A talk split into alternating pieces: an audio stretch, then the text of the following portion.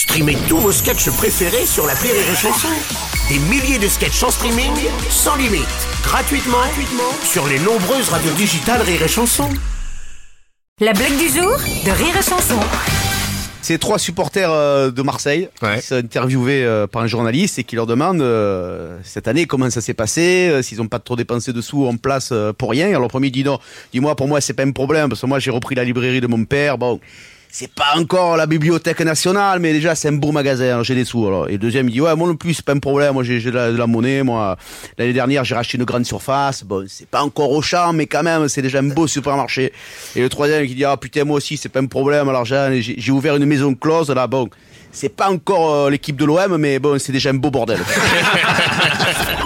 La blague du jour de Rire et Chanson est en podcast sur rireetchanson.fr.